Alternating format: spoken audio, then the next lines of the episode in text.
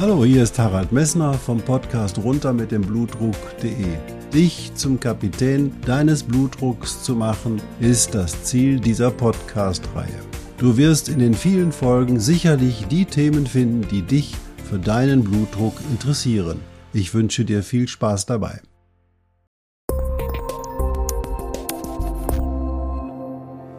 Hallo, hier spricht wieder Harald Messner vom Podcast runter mit dem Blutdruck.de. Heute geht's mal nicht um den Blutdruck, heute geht's um ein Ding, über das ich mich heute sehr, sehr geärgert habe. Und zwar die Aufforderung unseres Gesundheitsministers, eine vierte Boosterimpfung einzuführen. Ich habe mir daraufhin die Studie angesehen und dass aus dieser Studie diese Gedanken abgeleitet werden, dafür fehlt mir jedes medizinische Verständnis. Wer Spaß hat, kann sich die Podcast-Folge sehr gern anhören. Ich würde mich freuen, wenn euch der Text gefällt und möglicherweise auch zum Nachdenken anregt. Viel Spaß dabei!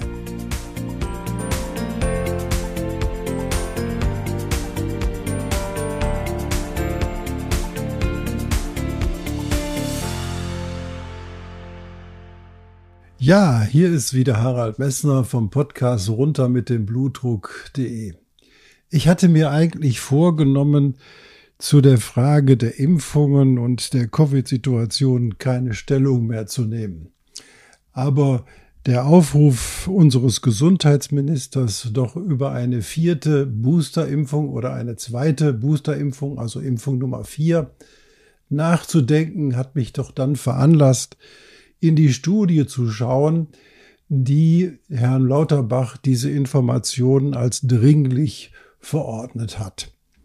Und da muss ich ehrlich gestehen, frage ich mich, wie Herr Lauterbach denn so ausgebildet ist. Ich will euch die Studie kurz darstellen. Die Studie ist eine retrospektive Studie, das heißt also man betrachtet Daten aus einem Vorfeld und nicht sozusagen Daten, wie man erst äh, sich überlegt hat, wie man sie aufbauen will und dann rekrutiert man die Menschen. Nein, diese Studie ist eine retrospektive Untersuchung, also damit in ihrer Bedeutung schon nicht mehr ganz so toll, weil man das Kollektiv, was in die Studie einfließt, ja nicht mehr beeinflussen kann. Das bedeutet also, die Fragestellung wird damit schon sehr schwach auch nur beantwortet. Diese Studie ist begonnen worden sieben Tage nachdem in Israel die vierte Boosterimpfung eingeführt wurde. Und man hat eben dann die Daten über 40 Tage nachkontrolliert. Ich will das nochmal wiederholen, über 40 Tage nachkontrolliert, nicht länger. Und hat dabei festgestellt, dass die Todesfälle in der Gruppe der Geboosterten und der vierfach geboosterten unterschiedlich war. Und zwar war die Todesrate bei den Probanden, die eine vierte Boosterimpfung bekommen haben, 0,01 Prozent und die, die eben halt nur den dritten Booster hatten, 0,04 Prozent.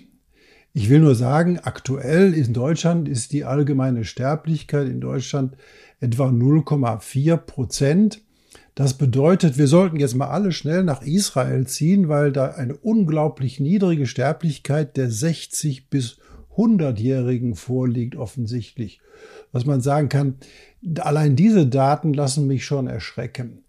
Die zweite wichtige Information, diese Studie ist gemacht worden, während das Omikron Virus der Variante B11529 in Israel wütete. In Deutschland haben wir gerade die Variante B2, so dass man sagen muss, wir können das Ergebnis, das diese Studie dort geliefert hat, nicht übertragen auf die deutsche Population. Und außerdem muss man sagen, eine Studie, die mit einem Beobachtungszeitraum von 40 Tagen zwischen der Impfung und der Sterblichkeit einhergeht, muss natürlich in ihrer Bedeutung entsprechend niedrig eingeschätzt werden.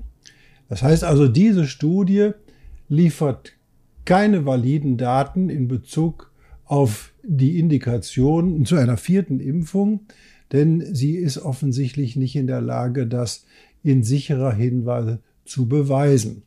Und wir wissen auch nicht, wie die Menschen, die an dieser Studie teilgenommen haben oder die besser gesagt in diese Untersuchung eingeschlossen worden sind, in der Zeit nach ihrer Impfung mit Coronaviren in Kontakt gekommen sind. Also können wir daher auch keine Daten direkt ableiten aus dieser Studie. Deswegen muss ich ganz ehrlich sagen, kann Herr Lauterbach nicht hergehen, aus medizinischen Gesichtspunkten eine Impfung, die in der Form einer zweiten Boosterimpfung, also in der vierten Impfung als verpflichtend für Deutschland oder auch für ganz Europa, wie er das heute auch gesagt hat, veranlassen. Aus diesem Grunde bitte sei vorsichtig bei der Interpretation der Fakten, die wir gerade aus dem Gesundheitsministerium bekommen.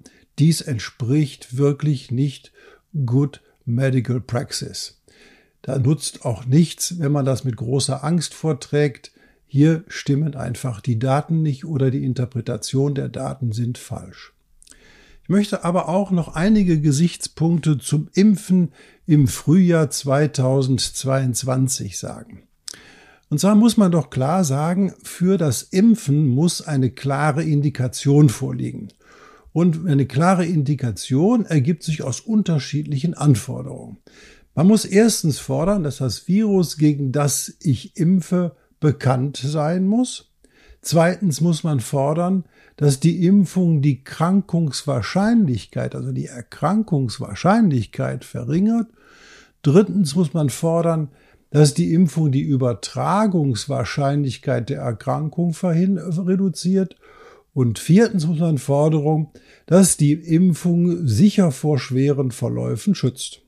Der fünfte Gesichtspunkt erscheint mir aber genauso wichtig, denn die Erkrankung muss in bedeutsamen Zahlen potenziell einen schweren Verlauf haben, da ich ja hergehe und gesunde Menschen mit einem Pharmakon behandelt, das ja auch mögliche Nebenwirkungen hat. Das heißt also, ich behandle einen gesunden Menschen mit einem Medikament, das aktuell ihm möglicherweise krank machen kann, da muss die Erkrankungswahrscheinlichkeit wesentlich höher sein als diese Nebenwirkung, aber auch die potenzielle Wirkung der Erkrankung.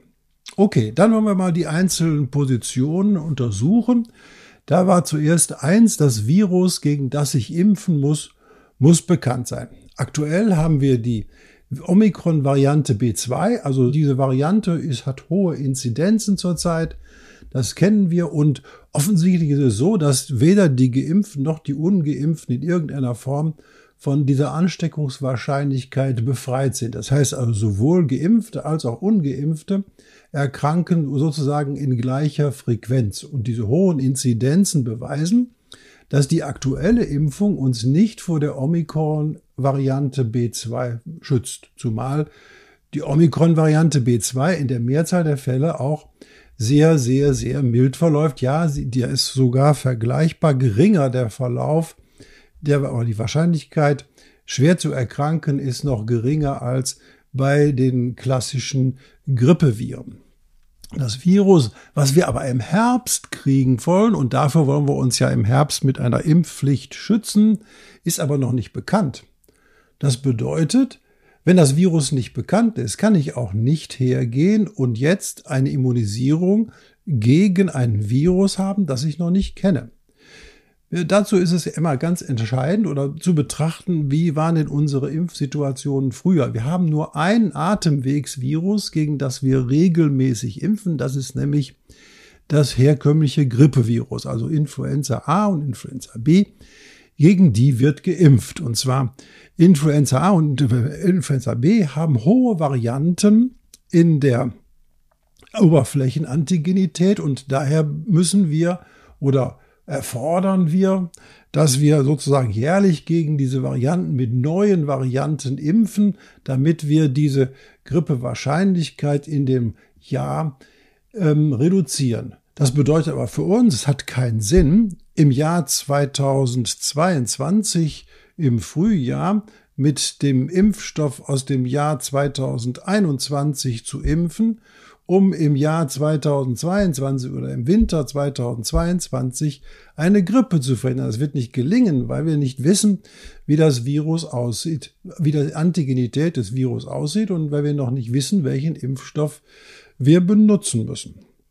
Das bedeutet also für dich, frühestens im Herbst, wenn wir wissen, wie möglicherweise die Antigenität ist, und dann fragt man sich natürlich, haben wir dann schon einen validen Impfstoff? Und ich würde mal sagen, nein, wir haben ihn nicht, weil wir nicht wissen, was dann für eine Variante da ist und weil wir jetzt ganz sicher wissen, dass die aktuellen Impfungen, egal von welchem Hersteller und von welcher Variante, gegen diesen Virus, den wir noch nicht kennen, nicht wirken wird. Das bedeutet, die Anforderung eins ist negativ. Das Virus, gegen das wir impfen, ist nicht bekannt, was uns im Herbst erwartet.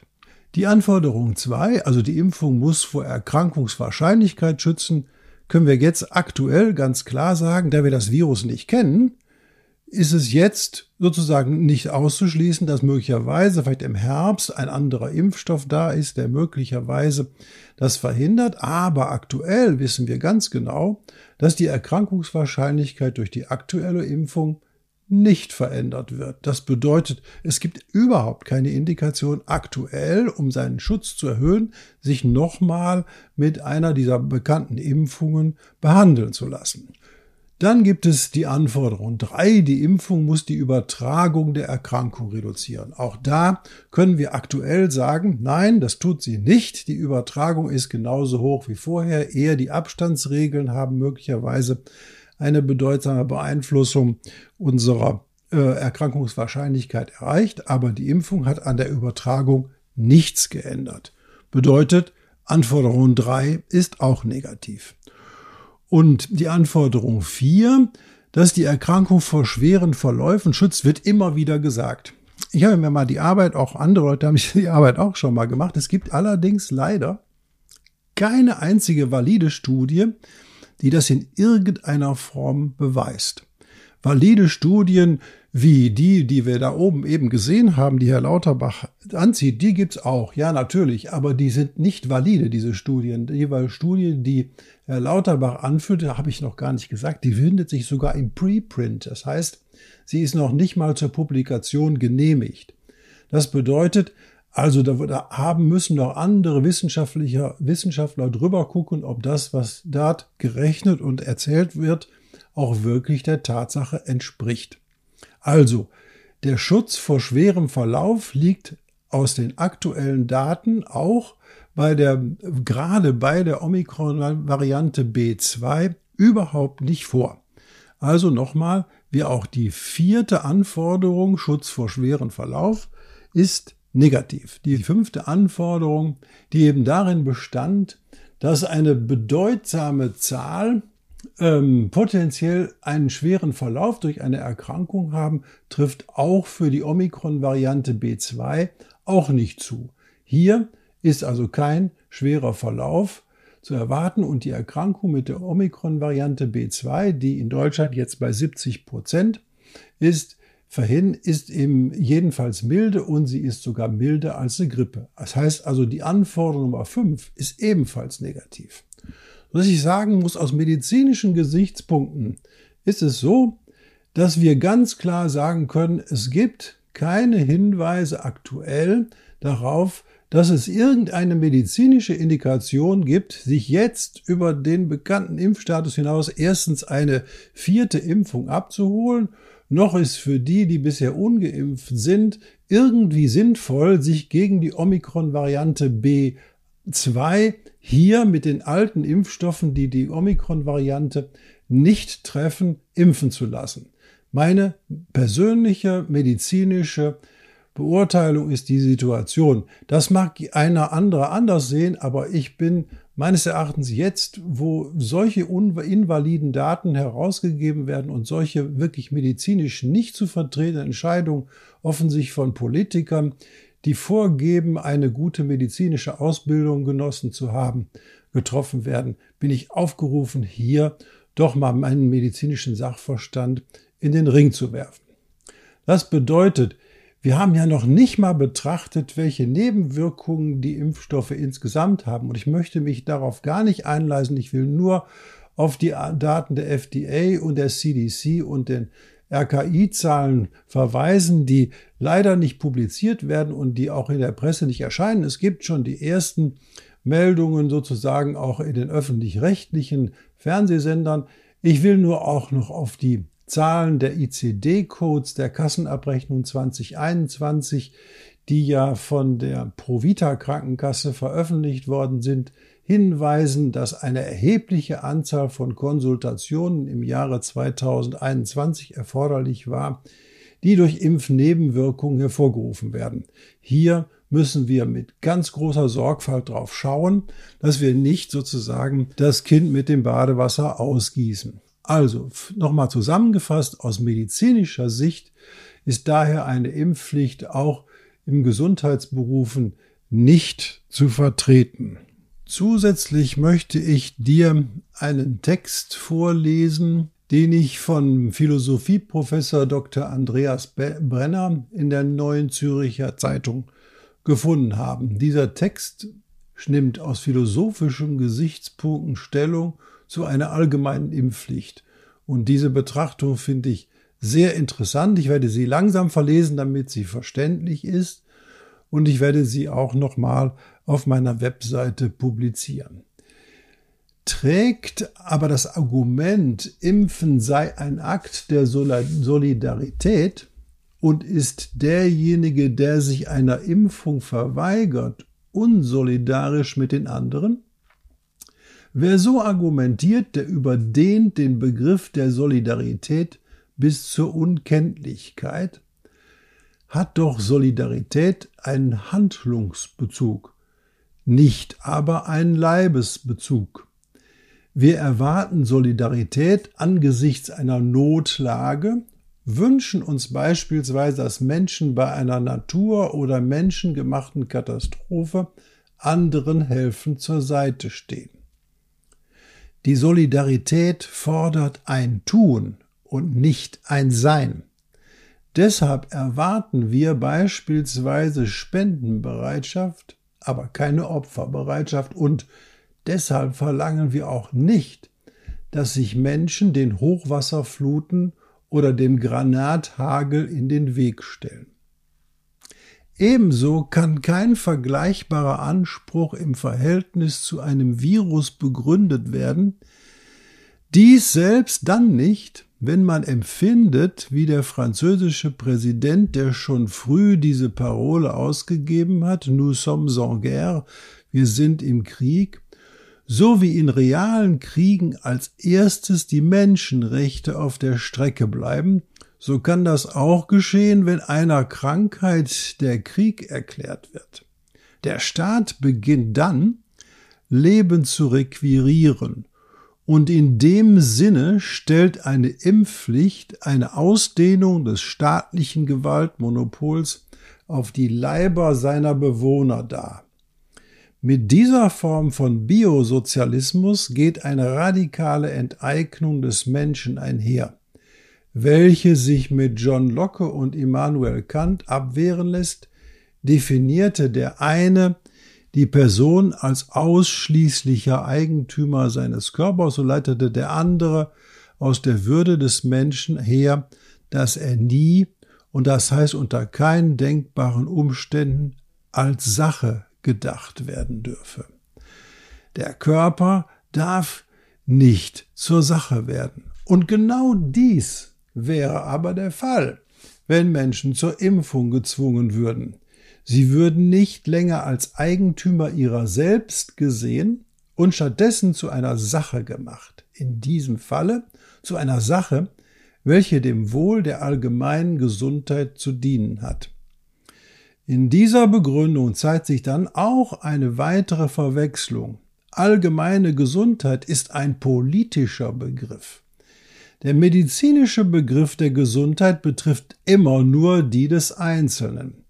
Daher ließen sich, wenn einmal der Damm, welcher den Menschen vor einer Versachlichung schützt, eingerissen ist, weitere Sachzwänge für den Umbau seines Körpers zu denken. Jetzt kommt ein Zusatz von mir. Natürlich werden wir demnächst staatlich alle Hypertoniker dazu zwingen, ihre Antihypertensiva morgens um 8 Uhr oder abends um 22 Uhr einzunehmen. Nein, das ist jetzt Ironie.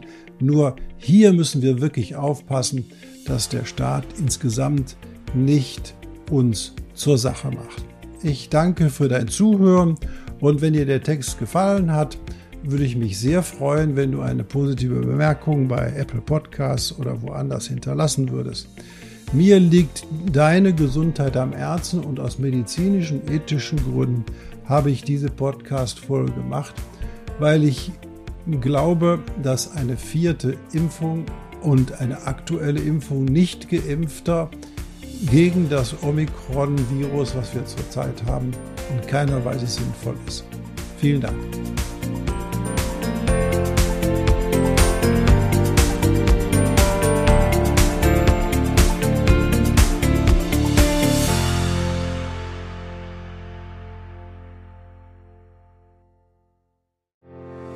Ich hoffe, diese Podcast-Folge hat dir genauso viel Spaß gemacht wie mir. Du findest noch zahlreiche andere Themen unter dieser Podcast-Reihe, die immer in Zusammenarbeit auch mit meinem Sohn Hendrik Messner mit seiner Firma mess.de entstanden ist. Und dafür möchte ich ihm sehr danken. Bis bald.